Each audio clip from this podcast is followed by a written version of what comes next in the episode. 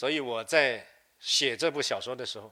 是做了啊非常认真的一种梳理，把我们这个岭南的历史啊做了一个非常重要的一个定位，也是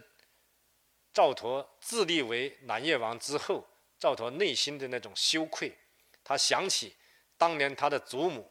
叮嘱他的时候，我在小说里面设计了一个这样的情节，就是赵佗。有一个非常好的祖母，啊，非常有传统教育的祖母。他的这个呃内心呢，他的早期的启蒙哈，爱国之心的一种启蒙，是得益于他的私私塾老师以及他的祖母老祖母。他的老祖母是百岁老人，啊，对养生非常有一套，所以他的祖母对玉文化非常有研究。这也影响了赵佗，啊，赵佗之所以能够长寿，成为百岁的王者，啊，跟他祖母的言传身教，跟他热爱生活、宽广的心怀、宽广的胸怀，跟这个舒畅的心情有很大的关系，也跟我们岭南的美食有很大的关系。所以我在小说里面也植入了我们岭南的美食。啊，我们岭南的养生之道，岭南的草药，啊，岭南的这个呃秀丽的山川，啊，我都做了，发了非常多的笔墨来描写。那么赵佗的这个内心，他起了变化以后，那是在秦王朝灭亡以后，忽然间，他的祖国不见了。他的国家不见了，他所忠于的秦王朝不见了。在面对何气何从的时候，他选择了保境安民、封官节道，啊，自立为南越王，让我们南越地区百越的百族免受兵险之苦，免受生灵涂炭，啊，得到了一个非常好的休养生息。跟这个发展，这是岭南之福。可以说，赵佗唯一的污点就是自立为王，但是他这是有苦衷的，他为岭南百姓带来的平安，为岭南大地免受兵险之苦带来了可能性。所以在无法忠君爱国的情况下，他自立为王，然后。当大汉朝建立以后，汉高祖刘邦，他的这个建立了大汉帝国之后，当刘邦派陆贾作为说客到岭南来说服赵佗回归汉朝的时候，赵佗二话没说，经过一番思考，他就。决定率领南越国回归正统，回归汉朝，让泱泱中华又回归了统一这种格局。他是一个中华民族的统一英雄，我认为这种定位是准确的。所以我在小说里面也强调了刘邦建立汉朝的这种艰辛，是吧？刘邦在建立汉朝过程当中，跟项羽干了六七年的仗，最终他笑到了最后。他的身边有一大批的谋士，成了他的小迷弟啊。用我们现代人的话来说，就是小迷弟。他的位置很高，创建了汉朝，前后汉加起来四百多年，对吧？这是他的历史贡献。他让中华民族又重新回归了一统，从此，这个我们所谓的这个帝制王朝，就有了这个延续的，呃，香火的这种可能性。那么赵佗预言结然的率领南越国回归了汉朝，这是第一次。好了，到了刘邦。驾崩之后，吕太后这个亲政，临朝称制，变成了这种真正的统治者。他对南越国就实行了不友好的政策。他认为赵佗是分疆裂土，是个罪人，啊，必须要得到严惩。他要对南越国实行长臂管辖。赵佗这个时候不买他的账，结果吕太后非常狠毒，派人到这个赵佗的老家，把他的祖坟全部刨掉。啊，这个就是汉业交恶啊，这么一个过程。在这么一种情况下，赵佗非常气愤，不再啊承认。这个汉政权，他就自立为南越武帝，以吕后为首的所谓的这个外戚专政的这么一个汉朝，啊，变了位的、变了性的性质的汉朝，分庭抗礼。到了吕后驾崩之后，汉文帝刘恒即位。啊，刘恒的母亲是薄姬，那么是刘邦的一夜情生的这么一个儿子，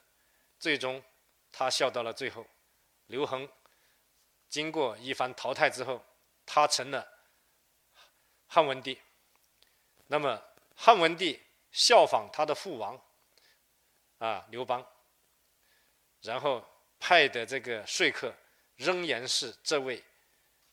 舌辩之士陆贾，还是这个外交家，到这个南越国来，说服赵佗回归汉朝。赵佗经过一番心理斗争之后，觉得还是要回归到正统，还是要回归这个呃汉朝，因此他接受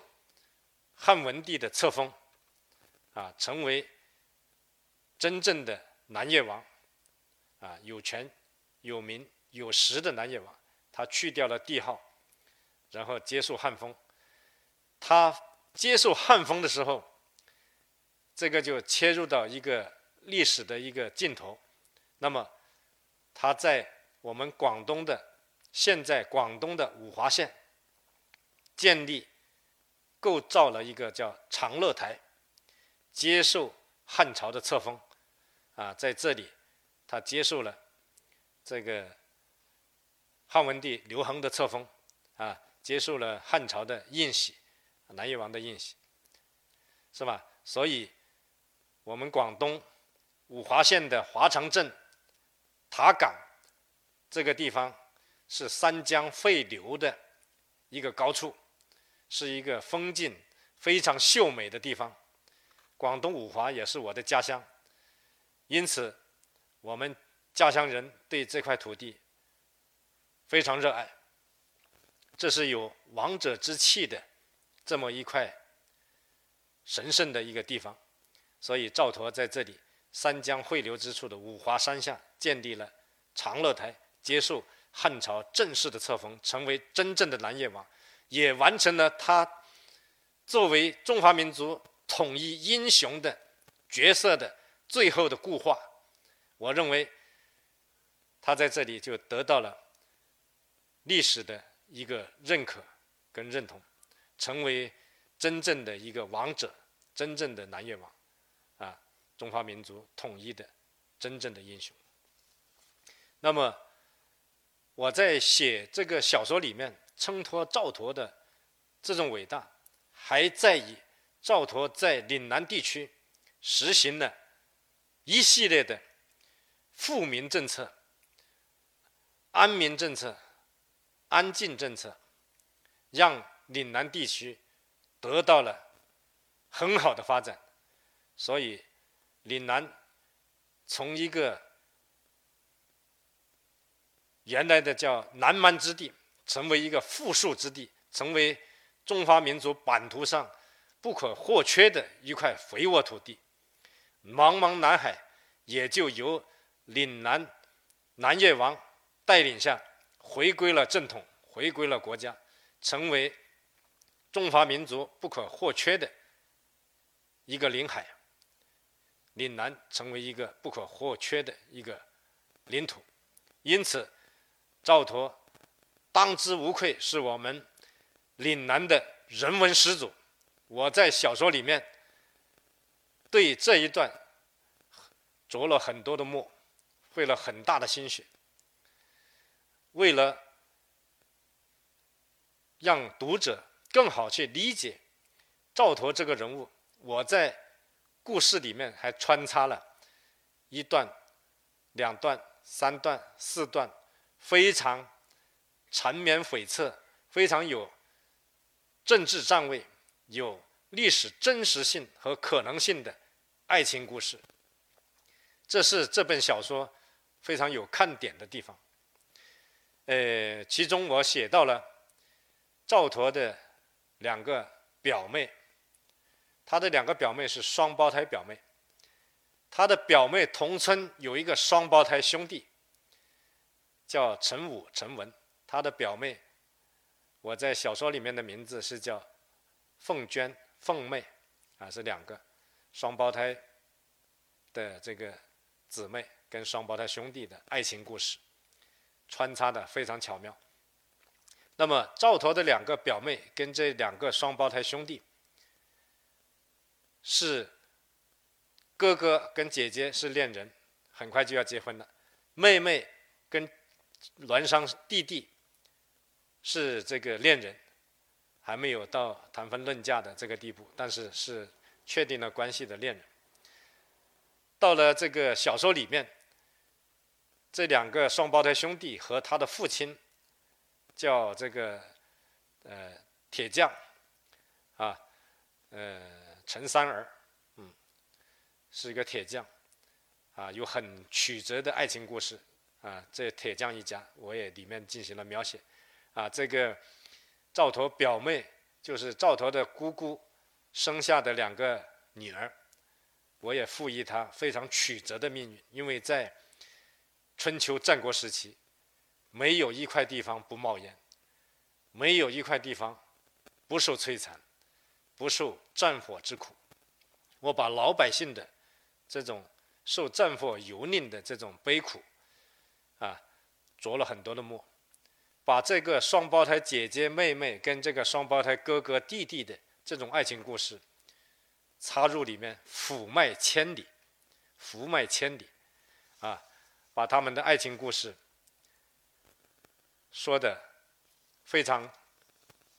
有内涵。啊，非常有这个时代当时的这个先秦时代的一种历史特征，所以把他们的爱情故事编入里面之后，我设计了这样的情节，就是由于战乱，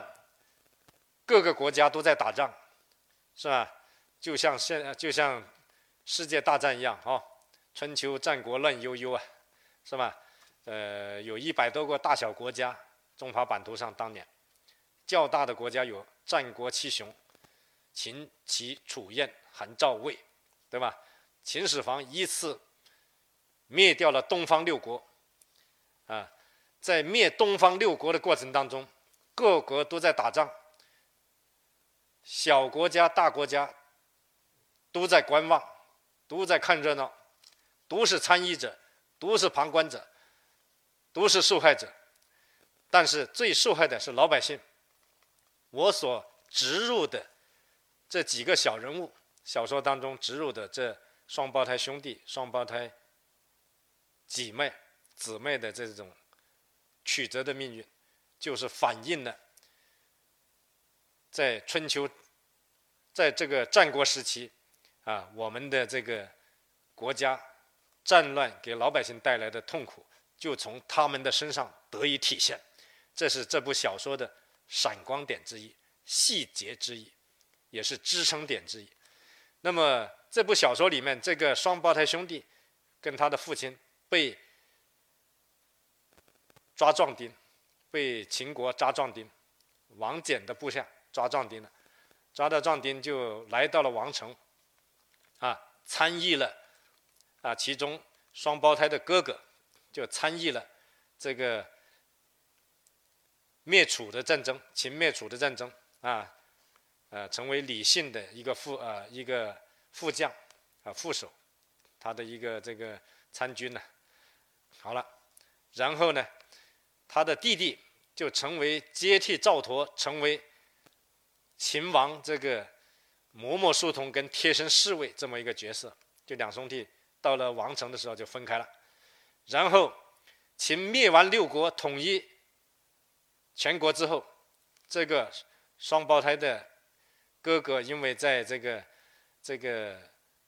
伐六国的过程当中，成为一个马报，为这个李信送情报给秦始给秦王，到最后每一次送的都是战败的这个。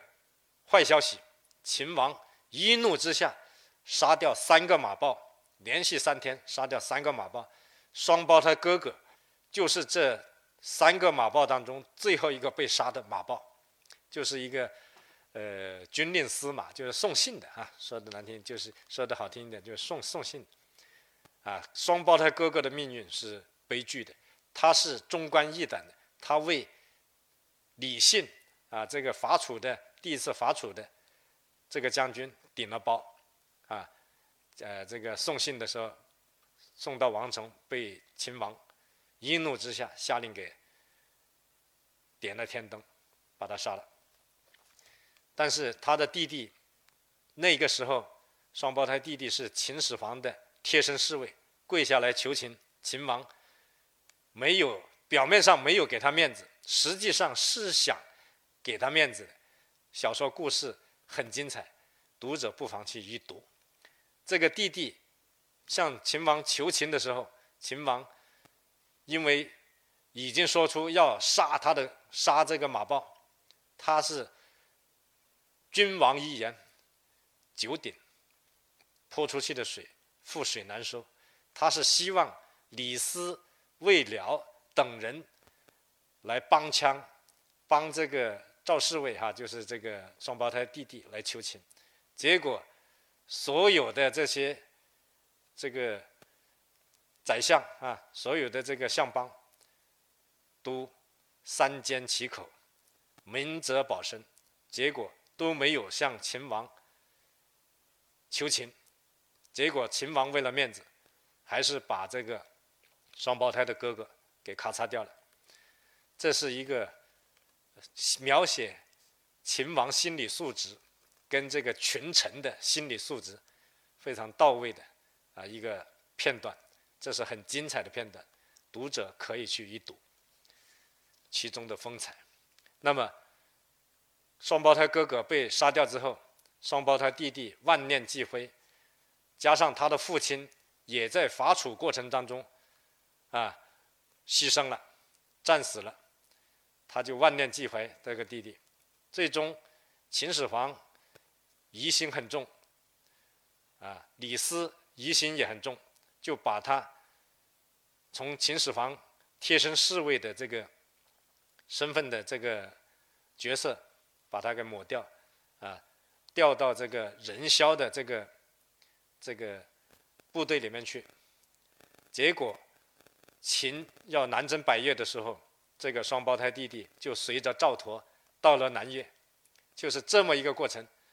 双胞胎哥哥死了，弟弟去了南征百越，然后赵佗的这两位表妹为了爱情打了七八年仗，自己心上人都没有回来，怎么办？那么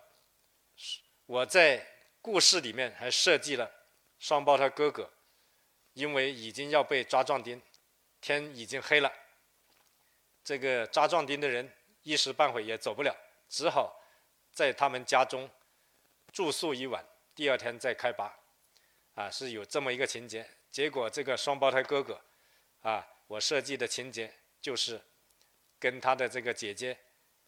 跑到他姐姐屋里去就见面了，最后年轻人本来就很快要结婚了。啊，说要新婚之夜才来这个洞房，但是已经等不到了。结果他们干柴烈火啊，就有了怀上了双胞胎这个孩子，但是这个哥哥是不知道的，啊，因为只是一夜之间，一击即中，啊，是这么一个情节。那么，双胞胎姐姐驮着带着这个双胞胎的自己的孩子，也就是那个那个陈武的孩子啊，就是被秦王咔嚓掉的这个人的亲生骨肉，和他妹妹一起到王城咸阳去找这个双胞胎弟弟两兄弟，结果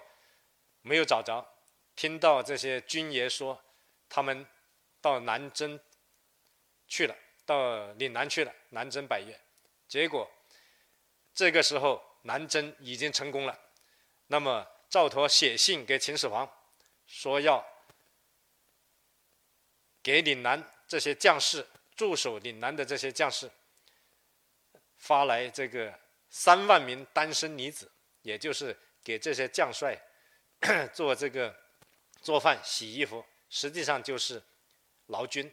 做他们的这个，呃呃，给他们当媳妇啊，是这样的一个过程。但是赵高从中作祟啊，当赵佗的这个书信回答这个王成之后，赵高作祟说赵佗要三万名女子到这个岭南，这个要求太过分了，给他最多打个五折。秦始皇听信了赵高的建议。给他打了五折，要派一万五千名单身女子给南征军将士，啊，获得成功的这班将士们论功行赏，每人分配啊，这这个女子到他家里去洗衣做饭，实际上就是做他的老婆，传宗接代，也是我们泱泱大国第一次有人。由北方的这个民族，北方的这些女子迁到南方来的啊，第一次的一个记录，这历史上是有记录的。我在小说里面也有所呈现。这一万五千名女子在开拔之前，这些女子的成分是非常复杂的。这些女子有青楼女子，有旧六国灭亡之后那些宫女和这些。啊，王妃等等哈，这些全部扣留在这个咸阳的啊，这些人组成，还有妓院里面的啊，这些青楼里面的这些女子，加起来凑足了一万五千人，再加上民间那些战死了丈夫的啊，当兵战死了丈夫的这些人啊，把这些女子强抢过来。或者是啊，接纳过来，成为这一万五千名劳军女子，啊，送到这个岭南来做这些官兵的太太，啊，官兵的老婆，啊，传宗接代，这也是秦始皇高明之处，就是要统一岭南之后，还要有我们北方的这个民族要掺杂其中，啊，这叫呃实边呐。呃，喜民实边啊，呃，同时他还派了几批啊，几十万人南迁岭南，成为第一批到岭南的客家人啊，这也是我们岭南人的祖先。那么这一万五千名，刚才回到这个双胞胎姊妹到王城找这双胞胎兄弟，他们的爱情故事由此展开。找不着，说这个都去南征去了。结果他们刚好在大街上一筹莫展的时候，看见官官方啊，这个有人在那里招募单身女子到岭南去辅军。这两个姊妹，双胞胎姊妹商量之下，决定主动参与辅军，希望能够到岭南去找到这个双胞胎兄弟。也就是他们两姊妹的恋人，这两个双胞胎姊妹是赵佗的表妹，结果这两个双胞胎姊妹就随着这个府业的一万五千名女子，通过水路、陆路，来到了这个岭南，千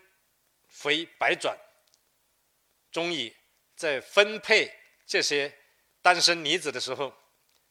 双胞胎姊妹看到了双胞胎弟弟，此时已经成为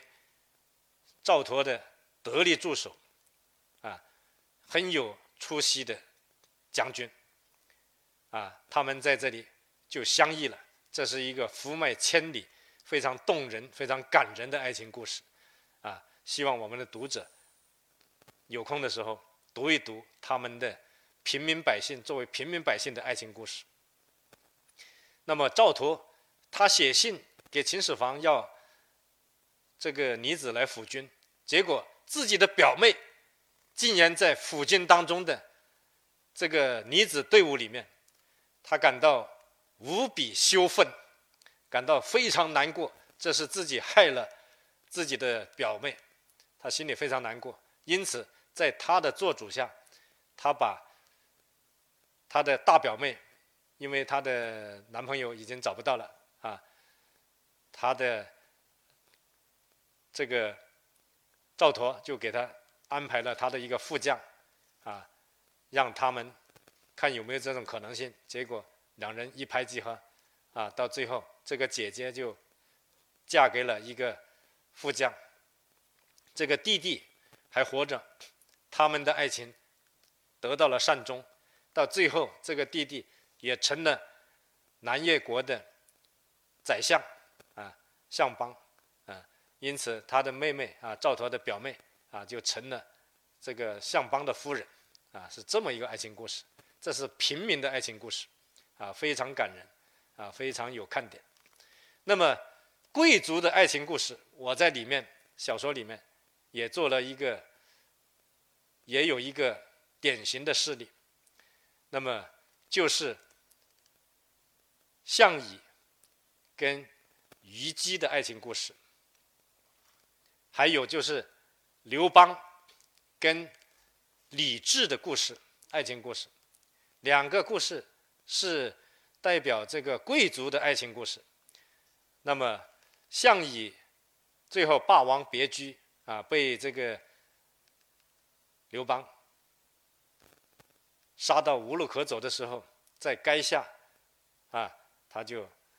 这个霸王别姬啊。刘啊，项羽的爱情故事非常感人，他跟虞姬的爱情故事《霸王别姬》。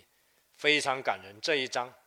大家有空，读者可以去读一读。我写的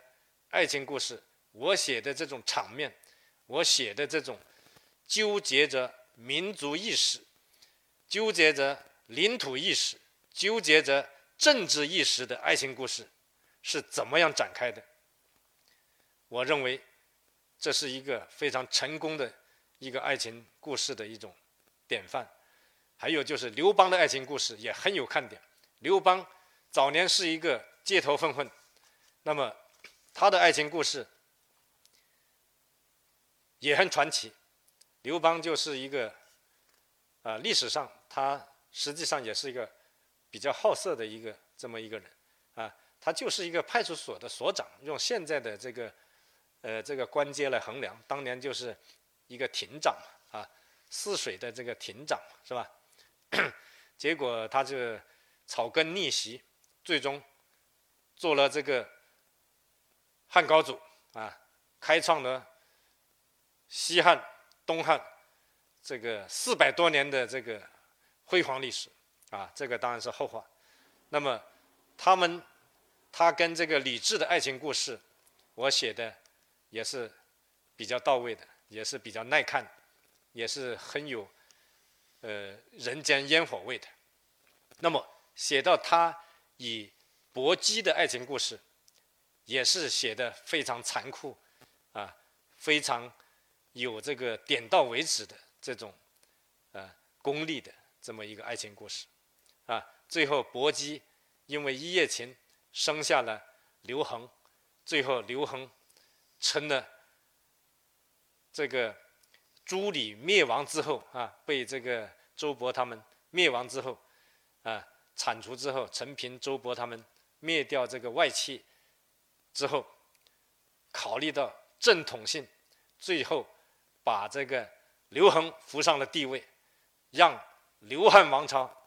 重新回归正统。这也是我们中华民族西汉帝国的一个传奇啊！他薄姬啊，跟这个这个刘邦的爱情故事也是写的很到位。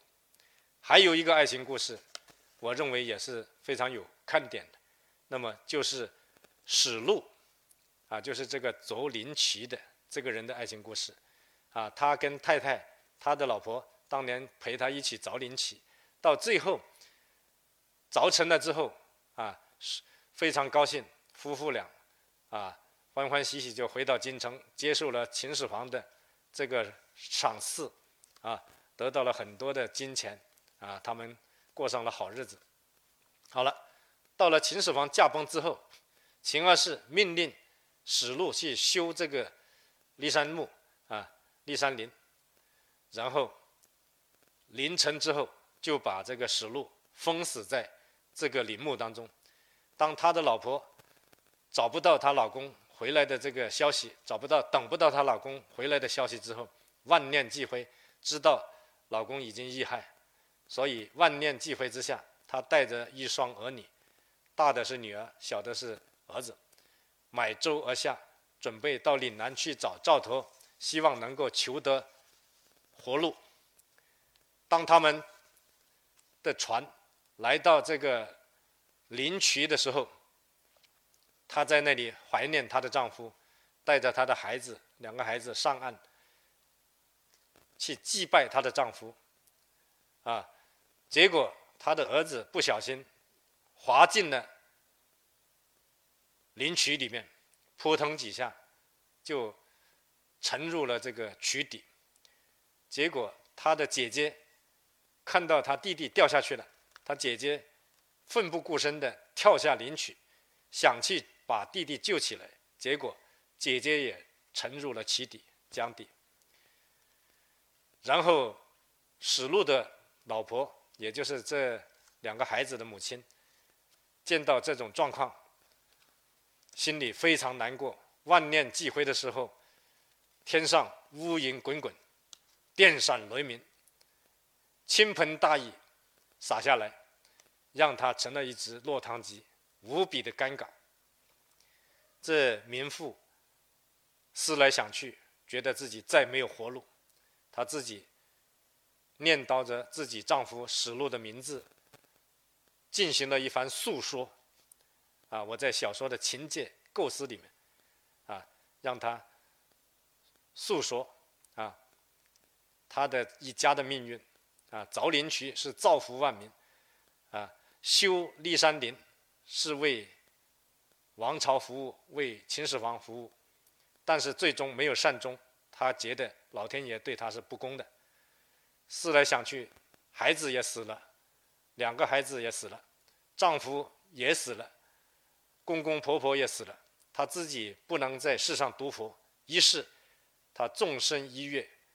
跳进了滚滚灵渠，自己也葬身于灵渠。这个灵渠是史禄和自己，就是和这个史禄两公婆一起凿的，最终史禄。不得善终，史禄的老婆也跳进了自己的老公啊所凿的这个灵渠，失去了性命。两个孩子也葬身灵渠。这是一我在小说构思里面啊比较巧妙的一个嵌入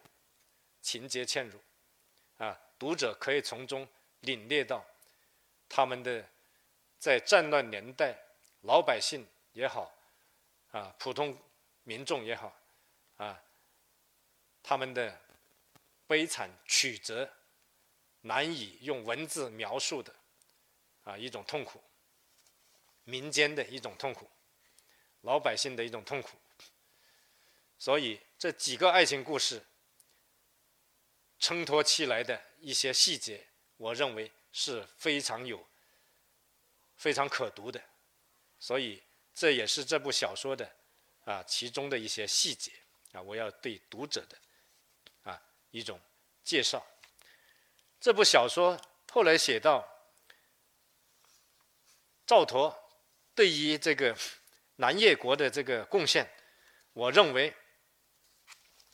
呃，这个小说它一个重要的命题，它就是一个关于岭南的一个重要的命题。那么赵佗跟赵佗文化，它是有定位和历史意义的。那么他在呃我们世人的目光里面，啊。在我们这个岭南文学史、文化史、岭南史的这个这个当中，它是有非常重要位置的。它的三个定位，我认为比较准确的三个定位：一，赵佗是中华民族统一英雄，啊，这个就见仁见智哈。第二个，赵佗是岭南的人文始祖，这也是有史书可考的，因为这个。业记当中哈就有写广东之文始魏佗啊，讲的就是这个道理。那么第三个定位，他是海上丝绸之路的这个先驱，因为他传播了这个中原文化的同时，又将呃海洋文化、航海技术等等啊这些都带进了岭南啊，从另一个方向啊。开启了这个岭南的这个文明，这也是他不可磨灭的啊一个贡献。那么，呃，这部小说出来以后哈，也得到我们很多评论家、批评家的这个呃高度的评价啊，像这个《文艺报》原来的总编辑、作家出版社的总编辑张林，像我们中国作协书记处书记。主席团委员邱华栋，像我们中山大学的教授，啊，中国小说协会的副会长谢有顺，像我们诗刊原来的主编，著名的批评家叶延斌等等，这些名家都对这部小说非常看好，都给予了很高的评价，认为这是一部爱国主义的小说，在我们中华民族伟大复兴。的这个过程当中，实现两个一百年的这个过程当中，这部小说的价值是非常到位的，啊，是非常有这种文本意义的，对我们台湾宝岛台湾回归祖国、实现中华民族伟大复兴、实现中华版图的完全统一，它是有启示意义。所以这些评论家。啊，对这个，呃，赵佗归汉，啊，这两百万字，我所倾注的心血，给予了较高的评价，这是我比较安慰的地方。啊，同时这部小说出来以后，也被人人文学网评为啊这个优秀的这个长篇小说啊，这个在二零。二二年的一月一号，也就是我生日的那一天，给了我这么一个奖，我也觉得非常安慰。那么刚才我讲的哈，就是说南越王跟我结缘也好，啊，他跟这个我的诗歌写作也罢，那么这个都是我对这个呃岭南历史的一个交代，也是我的青春的一份搭建。啊，这部小说在岭南史上，啊，它是有一定位置的。我认为岭南的历史是中华历史长河当中不可或缺的一段很重要的历史。那么，将来这部小说能否改编成电视连续剧？我认为这个可能性是有的。呃，前段时间哈，这个著名的导演。编剧啊，郑万龙老师通过各种渠道七弯八拐找到了我的电话，跟我通话，一个月通了四五次电话，就是谈及这个小说改编的问题。但是由于疫情啊，这个进展还不是那么如意。我想这部小说改编成电视连续剧的话，它是非常厚重，能够体现我们中华民族谢信中国统一，啊，中华民族完全统一，啊，我们的这个中华民族伟大复兴必定能够实现的一个非常重要的一个支点，啊，这就是中国的岭南史对于中华文明史的一种贡献。南越王赵佗是值得我们敬仰的，他是我们中国历史上非常重要的一个历史人物。那么他对历史的贡献，我想我们的后人、我们的今人都会有一个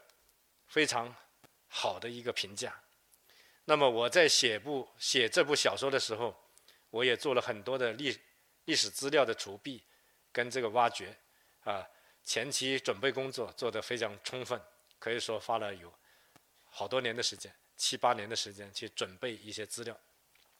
我是基于我的历史文化常识写作进行了八步之后，我才来进行这部长篇小说的写作的。因此，我的文本我是有非常的自信，我的这个文字功底啊，我是。有我自己的一种文化自信，所以小说家所要展示的就是他对于他的写作的这种信心，对于我们这个民族，对于我们岭南史的这个贡献。那么创作这个过程当中啊，当然也有很多的趣事啊，也有很多的这个精彩故事。那么我也到了呃赵佗生生活过的地方。去考察，到了这个长乐台啊，到了驼城啊，去考察，进行一些实地的这个采访等等啊，对我小说人物的塑造啊，小说的这个这个情节的这个构成啊，都有很大的这个帮助。那么，这个南越国哈，它存在了这个九十多年，那么赵佗在位就六十多年。他是一位百岁的王者，是我们中华民族统一的英雄。他的故事在我们岭南大地，啊，可以说是非常有说服力的。啊，这些图片哈，都是从这个第二代南越王赵昧的这个墓里面挖出来的这个东西。那么，呃，赵佗的墓到现在没找到哈。呃，但是我相信，呃。赵佗在天有灵，一定会祈求我们伟大的中华民族早日实现完全统一，我们的这个百年复兴的中国梦一定能够实现。我今天的讲座就到这里，具体的故事情节，我想我们的读者还是要认真去读一下。这五卷本的两百万字，静下心来感受一下张况笔下的南越王，张况笔下的岭南史，张况笔下的呃春秋战国史，以及这个中华民族关于茫茫南海，关于这个呃岭南的这段辉煌的历史这种描写。非常感谢大家，我的讲座。就到这里，谢谢。